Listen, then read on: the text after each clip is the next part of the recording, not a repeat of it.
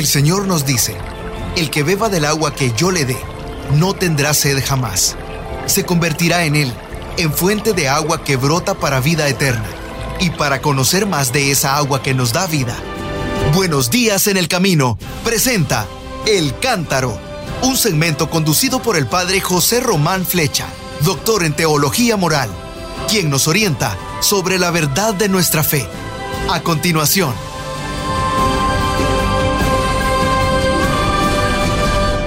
Mis queridos amigos, queridos hermanos y hermanas, soy el Padre José Román Flecha, sacerdote de la Diócesis de León, en España. Otros días decimos, hablándoles desde la ciudad de Salamanca. No, hoy les estoy hablando desde la ciudad de Roma. Mm, les he prometido que les iba a recordar, les he recordado mucho ayer en la Santa Misa que concelebré con los sacerdotes españoles que estudian en Roma en el Pontificio Colegio Español, en Vía Torrosa, número 2, donde celebré con ellos las vísperas y la Santa Misa. Y esta mañana he celebrado la misa, he concelebrado en la Basílica de San Pedro. Luego he tenido la oportunidad de visitar eh, la tumba de San Juan XXIII, claro, y la de Pablo VI y la de San Juan Pablo II. Bueno, ahí les he recordado con mucho cariño. Eh, por cierto, no sé si me había fijado otras veces, pero bajando a las tumbas de, los papas, la primera capilla a mano izquierda está dedicada a Nuestra Señora de Guadalupe, así que allí me detuve también un buen ratito recordando a todos ustedes. Eh, también poco después que me encontré con Monseñor Mejía, un buen mexicano que trabaja en la curia romana, y yo ahí presumí, presumí de decir que yo tengo una parroquia, una parroquia mexicana y me dijo, pero ¿cómo? ¿Y cómo? ¿Y dónde? ya tuve que explicarle que, en el aire, que tengo una parroquia mexicana en el aire. Bueno, después de esta introducción, con un poco de, buen humor y con mucho cariño, eh, quisiera comentar con ustedes brevemente las lecturas que se van a proclamar en este próximo domingo que será el domingo segundo del tiempo de Adviento. Como hemos dicho varios días, la liturgia está organizada de acuerdo con la primera lectura. La primera lectura es la que determina la elección del Evangelio.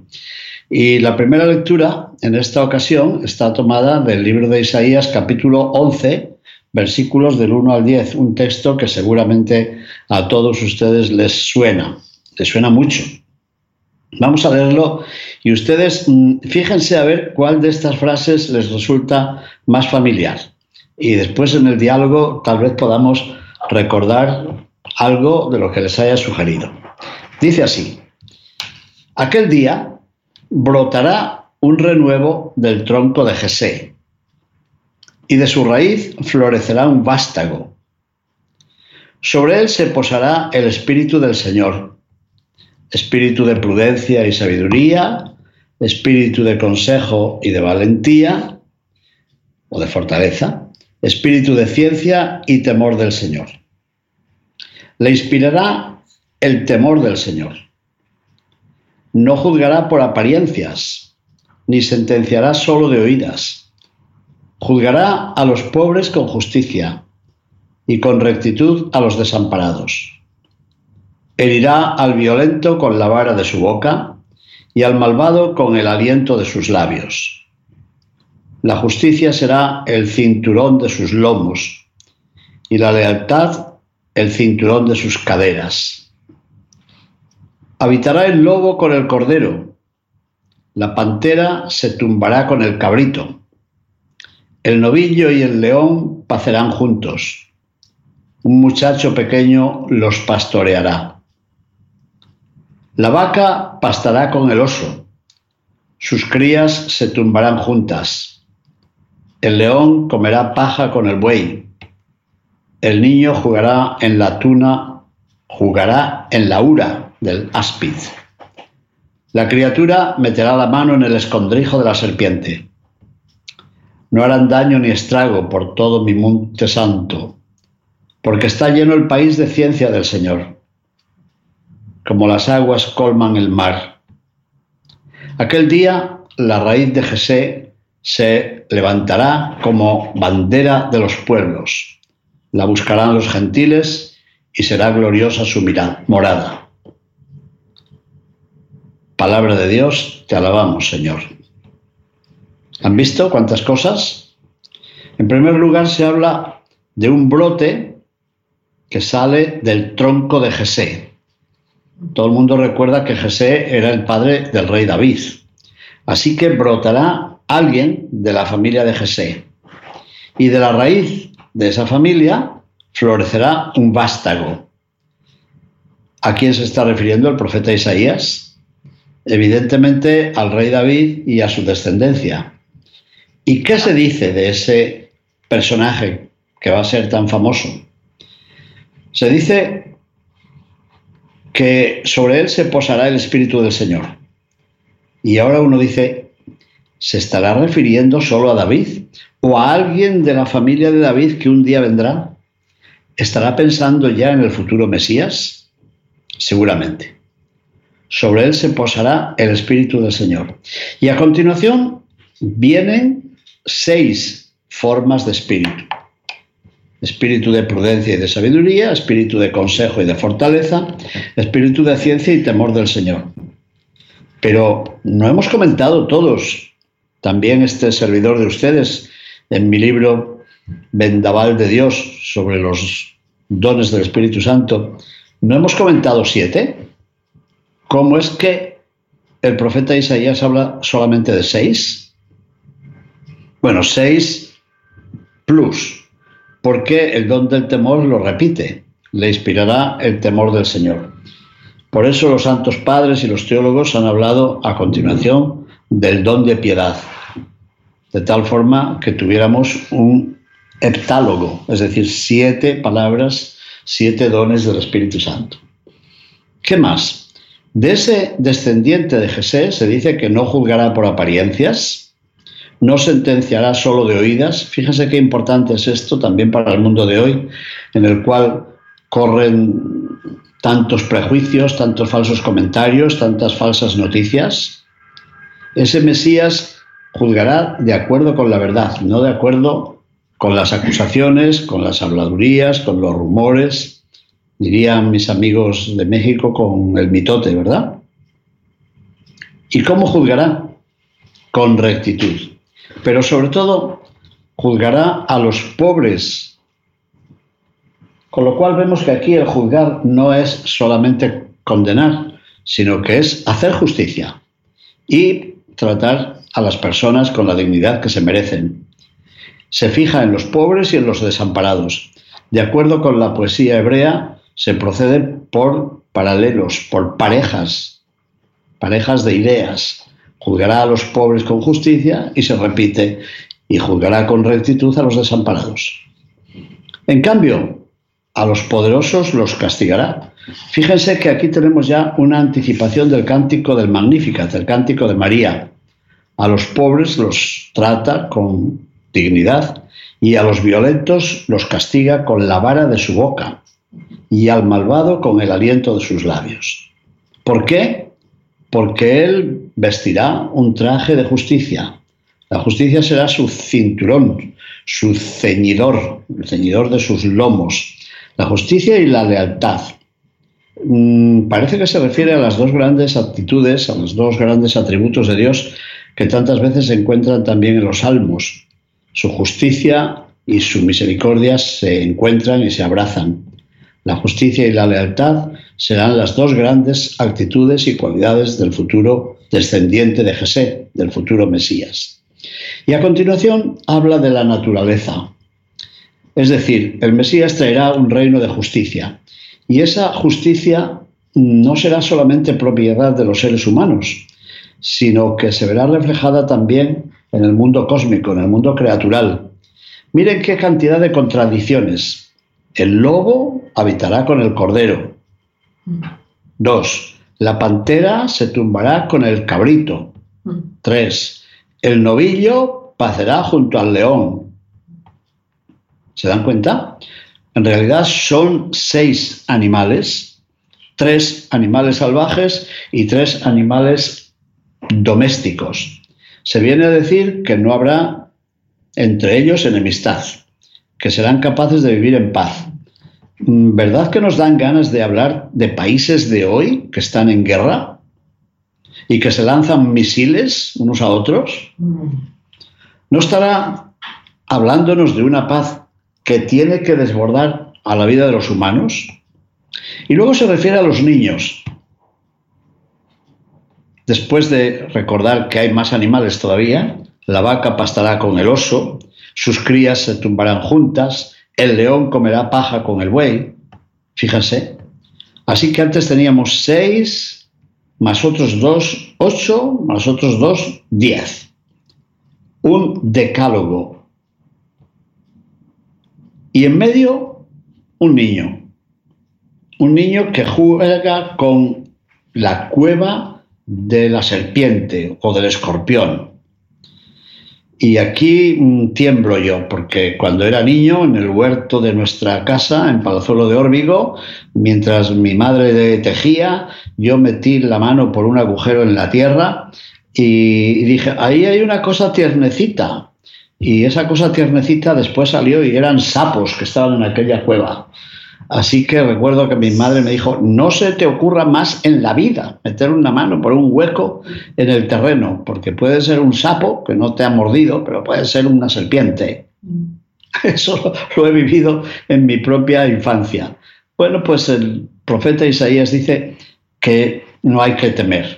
Señora, no se preocupe usted por su niño, porque el niño jugará en la cueva del áspid, meterá la mano en el escondrijo de la serpiente y nadie le hará daño. Es decir, son otras formas poéticas de anunciar la paz.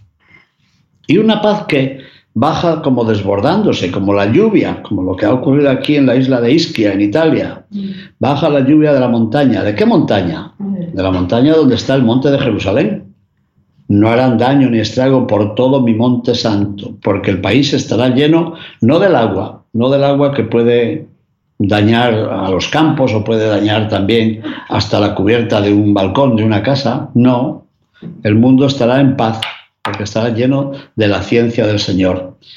Y la ciencia del Señor llenará la tierra igual que las aguas pueden colmar el mar, fíjense. Así que Dios envía las aguas para que llenen el mar, para que el mar no se vacíe. ¿Qué sería si el mar se vaciara, no? ¿Cómo empezaba este texto? Ah, ah, que sí, sí, que aparecerá un renuevo de la raíz de Jesé. Pues así termina. Aquel día la raíz de Jesé se levantará, se levantará como bandera de los pueblos. La buscarán los paganos y su morada será gloriosa. ¿Qué les indican estas últimas palabras? ¿No les recuerdan las que pronunció Simeón cuando el niño Jesús fue llevado al templo? Él lo tomó en sus brazos y rezó aquel cántico que repetimos en completas, en el rezo de completas. Ahora, Señor, puedes dejar a tu siervo irse en paz. Y después le dijo a María, este niño será como una bandera levantada en medio de los pueblos, una bandera discutida. Unos la buscarán para alabarla y para cantar sus glorias, pero otros para perseguirla. Así que vemos, como decía San Jerónimo, que el Antiguo Testamento estaba escondido el Antiguo Testamento se manifiesta en el Nuevo y el Nuevo estaba escondido en el Antiguo. Les dije, les dije que la primera lectura estaba llena de alusiones que nos resultan muy familiares. Después rezaremos el Salmo 71, que repite de alguna forma esto que hemos escuchado. Oramos así. Dios mío, confía tu juicio al Rey, tu justicia al Hijo de Reyes. Se está refiriendo de nuevo al Mesías para que rija a tu pueblo con justicia, se está refiriendo a Isaías capítulo 11, a los humildes con rectitud, que en sus días florezca la justicia y la paz hasta que falte la luna. Ah, es algo parecido a lo que hemos oído en la primera lectura. Y que este Hijo de Reyes domine de mar a mar, del mar de Galilea al mar Mediterráneo, del gran río al confín de la tierra. ¿Cuál era el gran río? Era el río Éufrates, más allá del gran río, había vivido Abraham, como recuerdan los profetas. Bueno, y era como el confín oriental de lo que Israel pretendía unir a su propio mundo.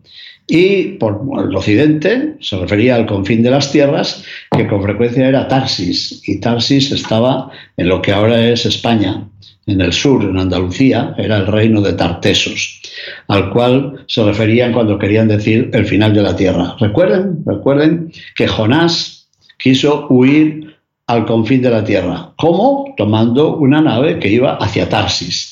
Bueno, pues aquí el Salmo recuerda también que la paz del siervo, del Señor, del Hijo de Reyes, un día se extenderá en toda la tierra, de un mar a otro y desde el gran río que es el Éufrates hasta, hasta el final de las tierras conocidas en aquel tiempo, que eran Esperia, el lugar del occidente, el lugar de la tarde, que así llamaban los griegos a la actual península ibérica, no solamente a España, sino también a Portugal.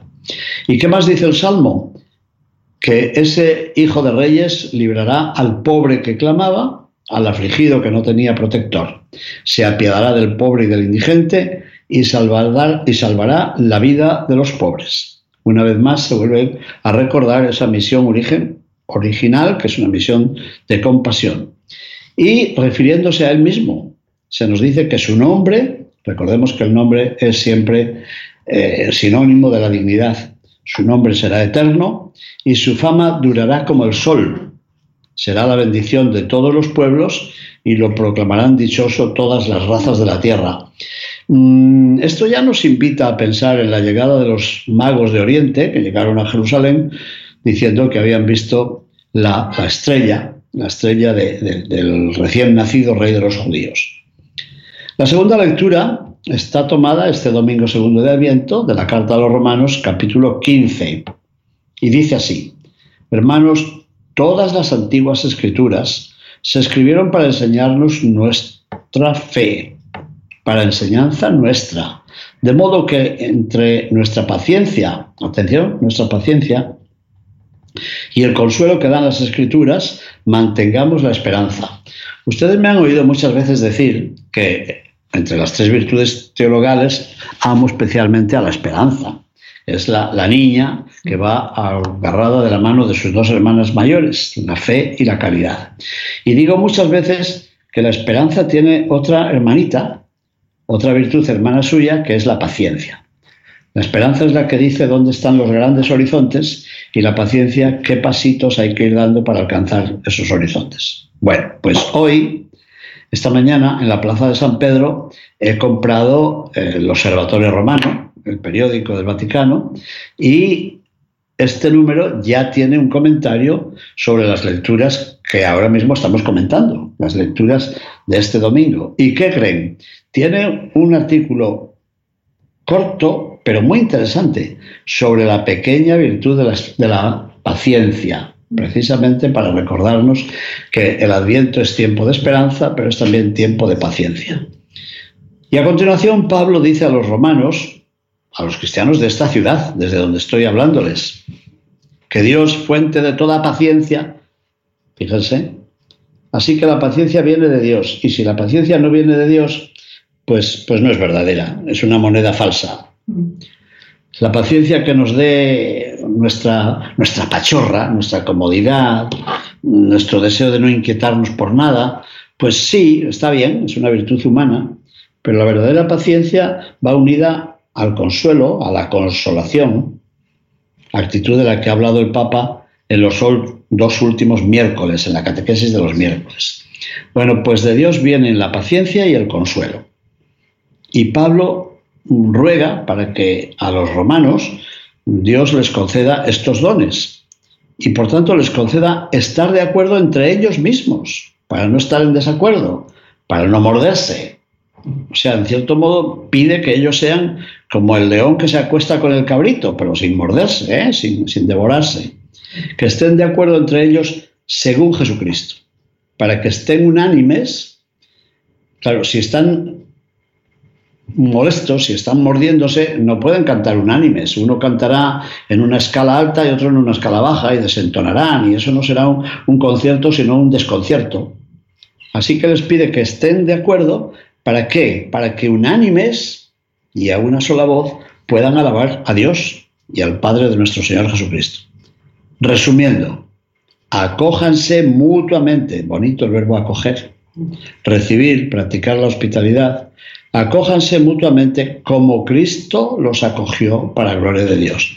Esto es muy propio de, San Pablo. Pablo no hace una moral eh, de educación social para quedar bien, para aparecer en el telediario, en las noticias de la tarde, no, sino para parecernos a Cristo. Así les dirá también a los filipenses, ¿verdad? Tengan en ustedes los mismos sentimientos que Cristo. Y a los romanos les dice también eso, acójanse ustedes mutuamente como Cristo nos acogió, para gloria de Dios. No voy a insistir en esto más porque ya lo hemos explicado muchas veces. El amor viene de Dios para que nosotros nos amemos con, con ese amor. Y Cristo nos ha consolado para que con ese consuelo consolemos a los demás. Pues Cristo nos ha acogido para que con ese acogimiento nosotros acojamos también, demos hospitalidad a los demás. Y por si no lo entendíamos, Pablo dice, quiero decir con esto una cosa, que Cristo se hizo servidor de los judíos, ¿para qué? Para demostrar la fidelidad de Dios. Es muy, bonito esto. Porque el pueblo judío, habiendo sido elegido por Dios, muchas veces lo había abandonado y se había dedicado a adorar a dioses extranjeros. Y sin embargo, Dios salió a buscarlos y los perdonó. Qué bien lo cuenta el profeta Ezequiel en el capítulo 16. Y aquí dice algo parecido.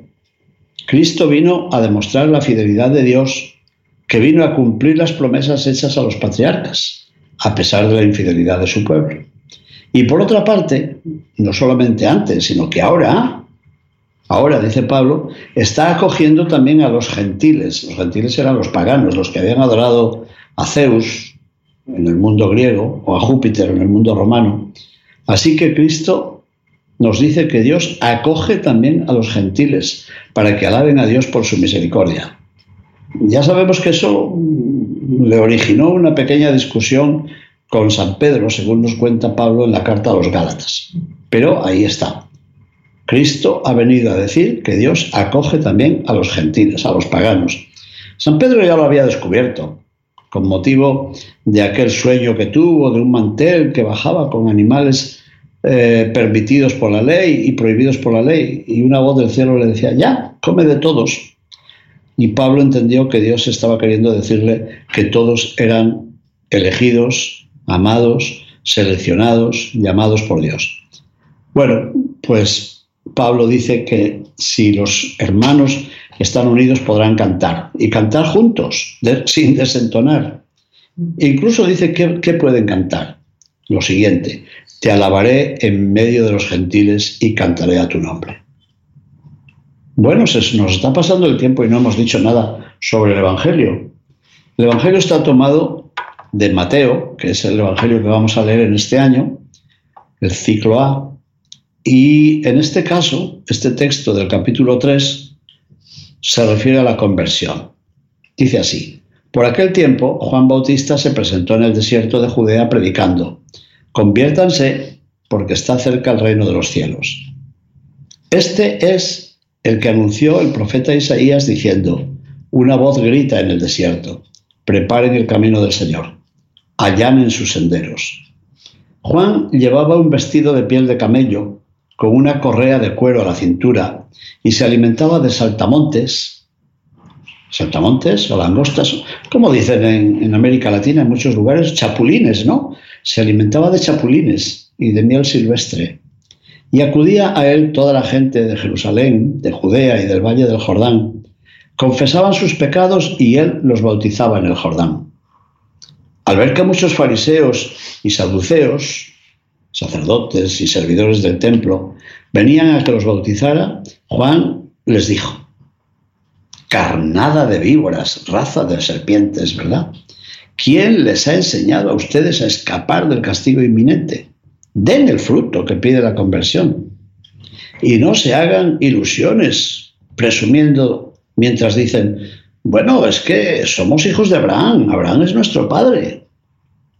Así, pues yo les digo que Dios es capaz de sacar hijos de Abraham de estas piedras. Miren que ya toca el hacha la base de los árboles, y el árbol que no dé buen fruto será talado y echado al fuego. Yo los bautizo con agua para que se conviertan, pero el que viene detrás de mí puede más que yo, y no merezco ni llevarle las sandalias. Él los bautizará con Espíritu Santo y fuego. Él tiene el bieldo en la mano, aventará su parva, reunirá su trigo en el granero y quemará la paja en una hoguera que no se apaga. Palabra del Señor, gloria a ti, Señor Jesús. Qué texto tan hermoso. En primer lugar, Juan, Juan el Bautista, que recuerda de alguna forma al profeta Elías.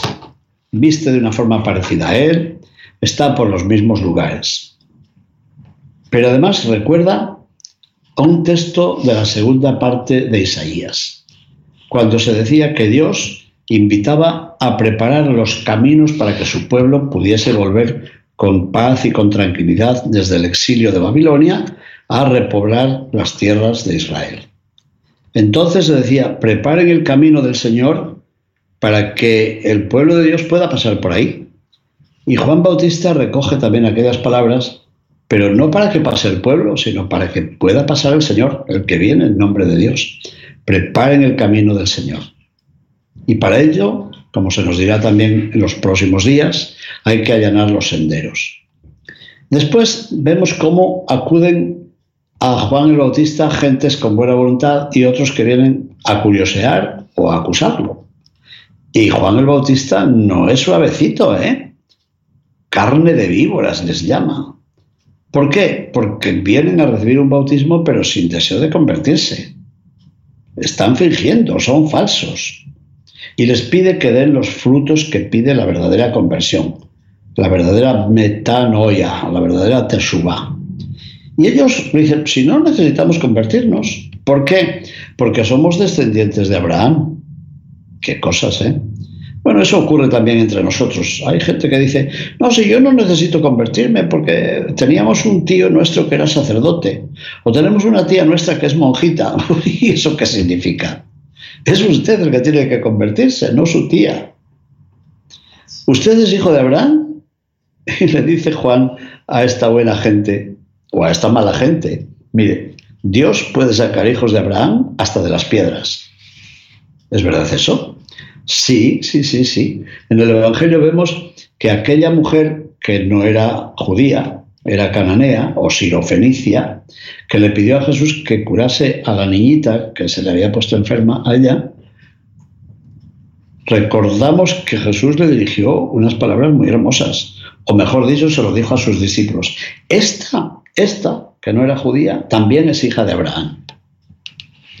Y la misma frase se dice también de Zaqueo, que sería judío seguramente, pero había estafado a mucha gente, había robado, pero se convierte y Jesús dice, este también es hijo de Abraham. Así que lo de ser hijos de Abraham no viene de una filiación genética mm, hereditaria, no viene de la sangre heredada, sino que viene del espíritu. Son hijos de Abraham los que viven de acuerdo con la fe de Abraham, que se fió de Dios. Y después Pablo utiliza dos imágenes, la imagen del hacha y la imagen del bieldo. El hacha que corta la base de los árboles y, eso habrá que hacerlo con el árbol que no dé buen fruto para echarlo al fuego. Y la otra imagen es la del bieldo. Yo no sé si ustedes saben lo que es un bieldo. Es una especie de horca de madera que se utilizaba en el campo. Yo la he conocido, claro, y todavía la conozco. Se utilizaba en el campo para aventar la mezcla de la paja y el grano.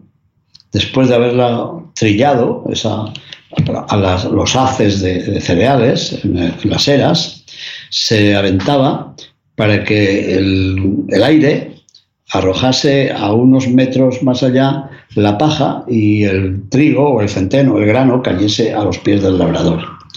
Bueno, pues eh, Juan el Bautista dice que el Mesías traerá un bieldo en la mano. ¿Qué quiere decir? ¿Que va a ser un agricultor o un labrador? No, quiere decir que va a ejercer un discernimiento, que es el Señor el que va a separar lo bueno de lo malo, va a separar lo que hay de trigo en nuestra vida de lo que hay de, paja, de pobre paja, que no es poco. Bueno, Pues en el segundo domingo de Adviento vemos cómo la primera lectura nos habla del futuro Mesías, que va a venir lleno de los dones del Espíritu Santo. San Pablo nos pide que vivamos en esperanza y en paciencia. Y Juan el Bautista, ¿qué nos dice? Que aceptemos la conversión para preparar el camino del Señor, porque mm, mm, el Mesías viene con un hacha y viene con un bieldo. Es decir, el Mesías va a decidir de nuestra propia suerte. Él va a hacer el discernimiento de lo que hay de valioso en nosotros mismos. Mis queridos hermanos, en estos días en que estamos ya celebrando la novena de la Santísima Virgen, de la Inmaculada Concepción de María, pidamos por intercesión de María que nos ayude también a nosotros a preparar los caminos del Señor. Muchas gracias y bendiciones para todos. Buenos días en el camino presentó El Cántaro con el Padre José Román Flecha. Esperamos que hayas disfrutado de este mensaje producido por El Sembrador. Si resides en Los Ángeles y a sus alrededores, recuerda que puedes ver la programación de ESNE las 24 horas al día a través de la señal abierta digital en Canal 56.2 y por la radio. También nos puedes escuchar y ver por medio de la aplicación ESNE en tu celular. Búscanos en las redes sociales y en nuestro canal de YouTube como Noel Díaz ESNE.